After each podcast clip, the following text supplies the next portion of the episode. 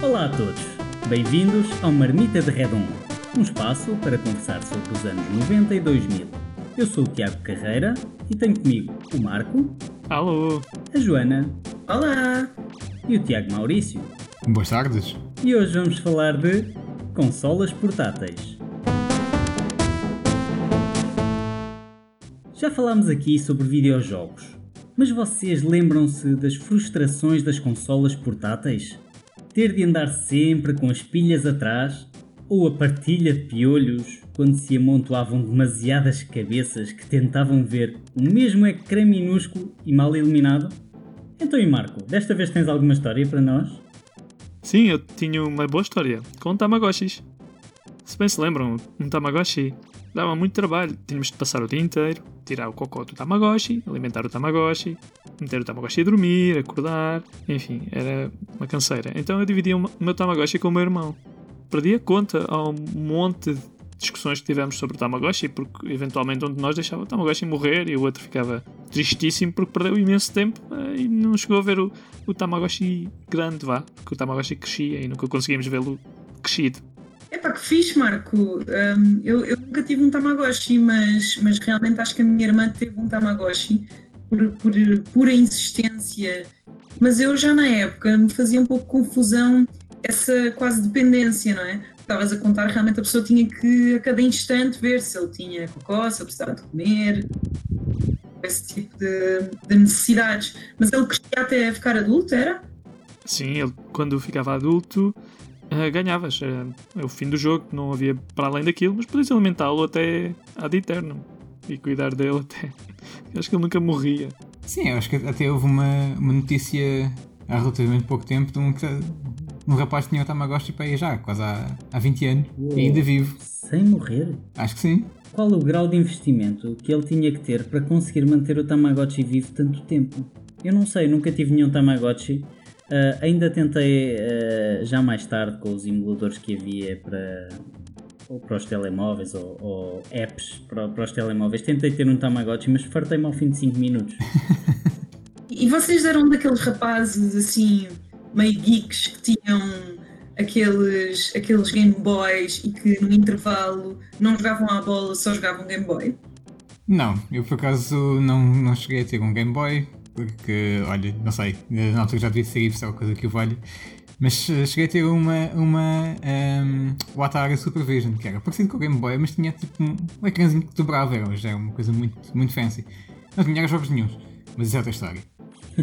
e foi a minha primeira desilusão assim com, com eletrónicas de, de que me lembro porque ela passado para aí uns talvez dois ou três meses uh, morreu porque as pilhas babaram todas e lá se foi a coisa e pronto e foi assim olha lembro-me de, de, jogar o, o Arachnoid naquilo e Tetris Ok. Hum? Desses dois eu não conheço o primeiro, só conheço o segundo, só para perceberem o quão info excluído ou geek eu sou.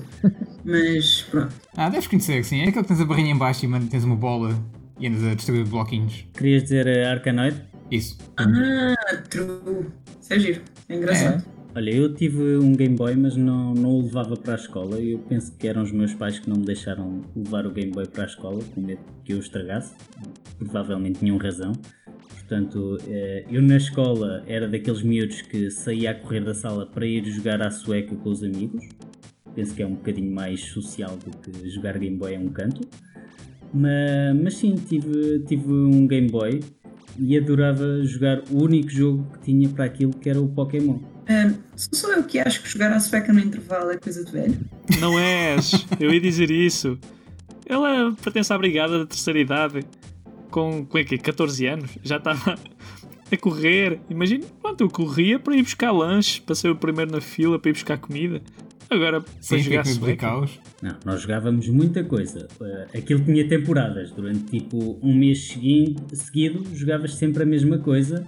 Uh, e uma das temporadas foi sueca. Havia outra temporada que era o, o famoso uh, O Olho do Rego. Uh, havia, havia vários jogos. Eu penso que esse, o jogo do olho era aquele. Esse jogo de cartas. Obrigado. Ah, jogo de cartas era fantástico. O que é que tu jogavas? Ah, Ah, sei lá, com essa idade eu acho que corria, jogava voleibol. Nos intervalos de 5 minutos ia jogar voleibol. Eu jogava voleibol em todas as oportunidades, na verdade. Mas sim, houve uma altura que tocávamos guitarra. Muito bem.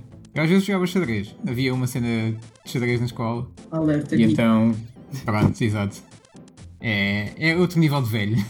Acho que também cheguei a jogar xadrez. Eu, eu, eu estou contigo. Eu estava à espera que o Tony dissesse que, que ia jogar à malha. Bem, desculpem uma à parte.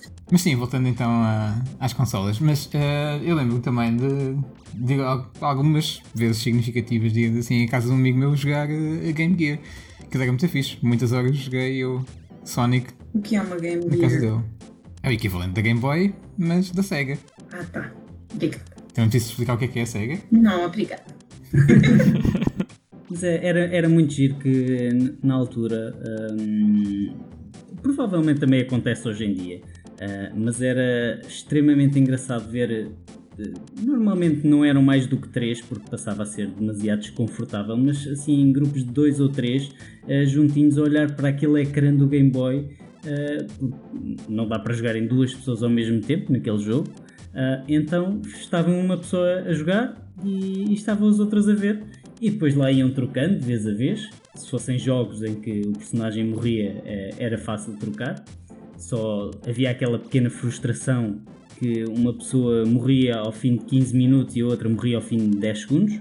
Ah, então um jogava muito mais tempo do que o outro. Ah, mas era engraçado ver essa, eh, essa coisa. Eu tenho ideia que havia, havia alguns jogos que depois deixavam de funcionar.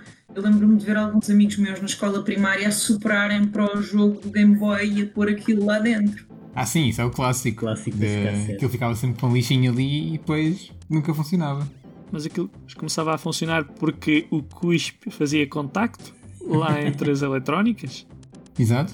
Saem sempre perdigotos. Eu acho que era magia. Tu sopravas e aquilo por mágica começava a funcionar. Tá. Mas eu achava divertido porque eu acho que era a única altura em que se via uns rapazes assim tranquilos num canto. E, e acho que houve uma altura em que eles começaram a ter um- uns carregadores. E, e aí não era pilhas, tipo, podia ser por pilhas ou por carregador.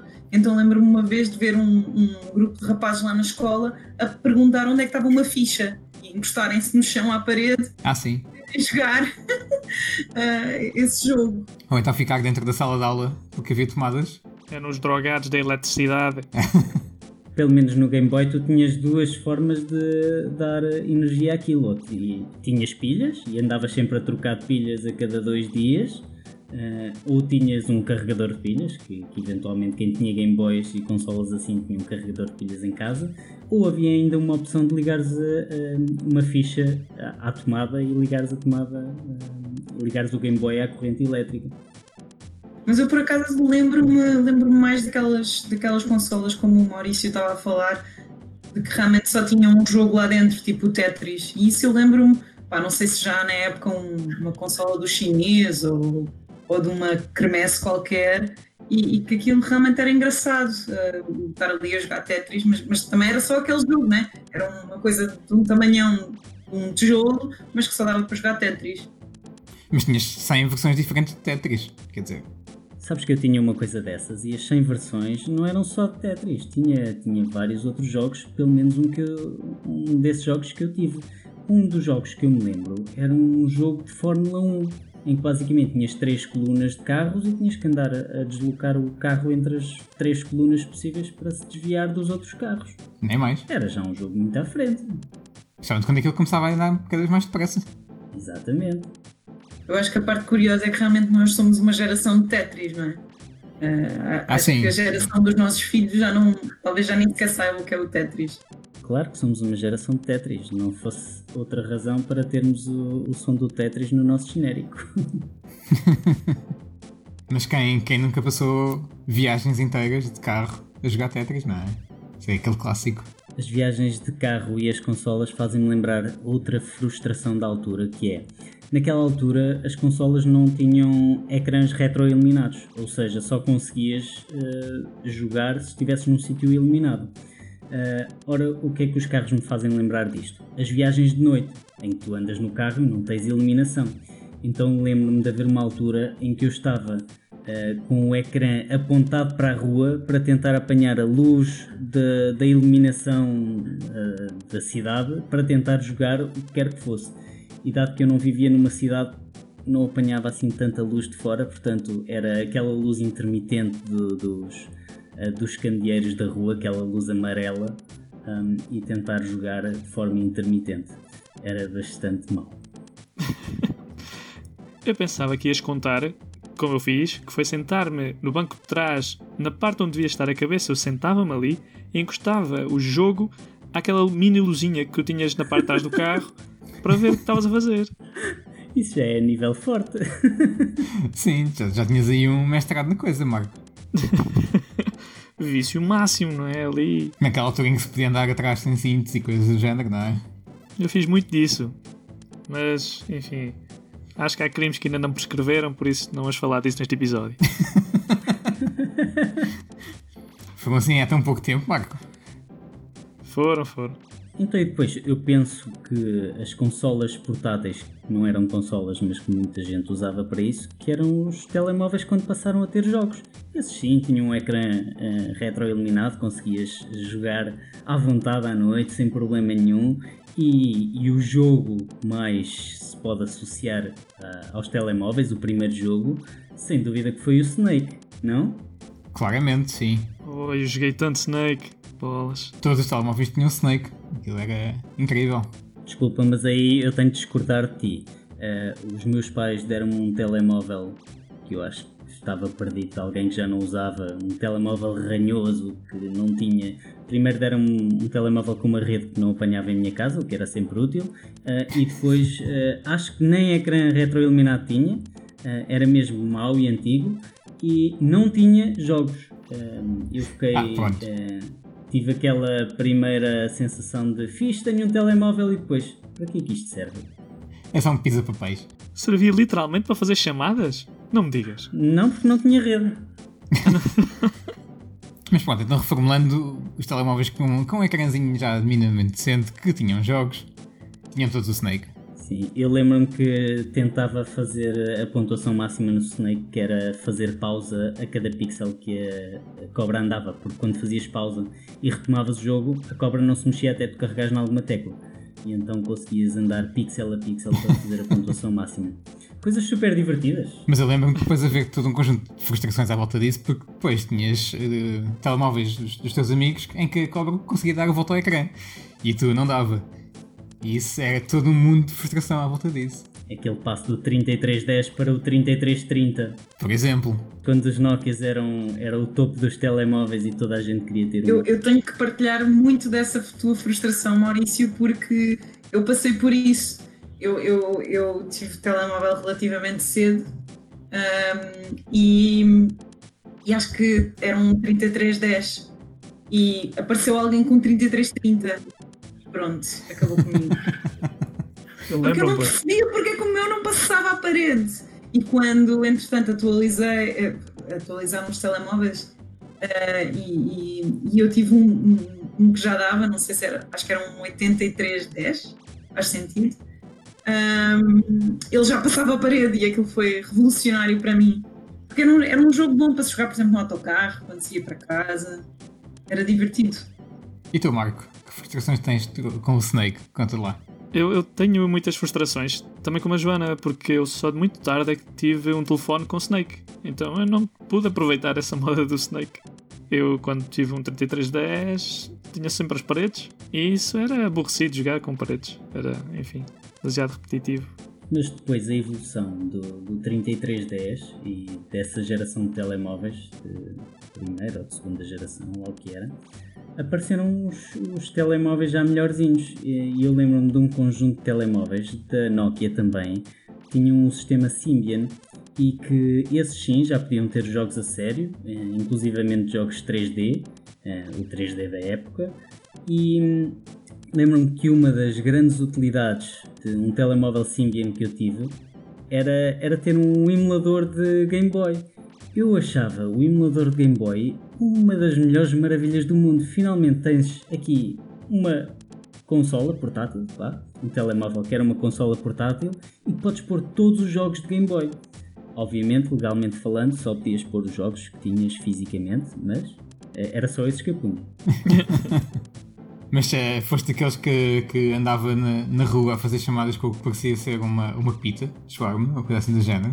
Uh, não era esse, havia assim, havia o Nokia Game Edition, que era um, um Nokia horizontal, uh, mas não era esse que eu tinha, tinha um Nokia, acho que era o 6630, uh, que era um Nokia que tinha os, os números pequeninos por baixo de um ecrã grande, e era esse que eu tinha.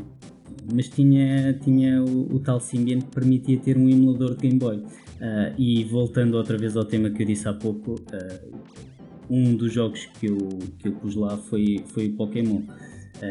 Eu na altura era, era bastante fã, era daqueles que sabia, sabia aquilo de cor, pelo menos a primeira geração.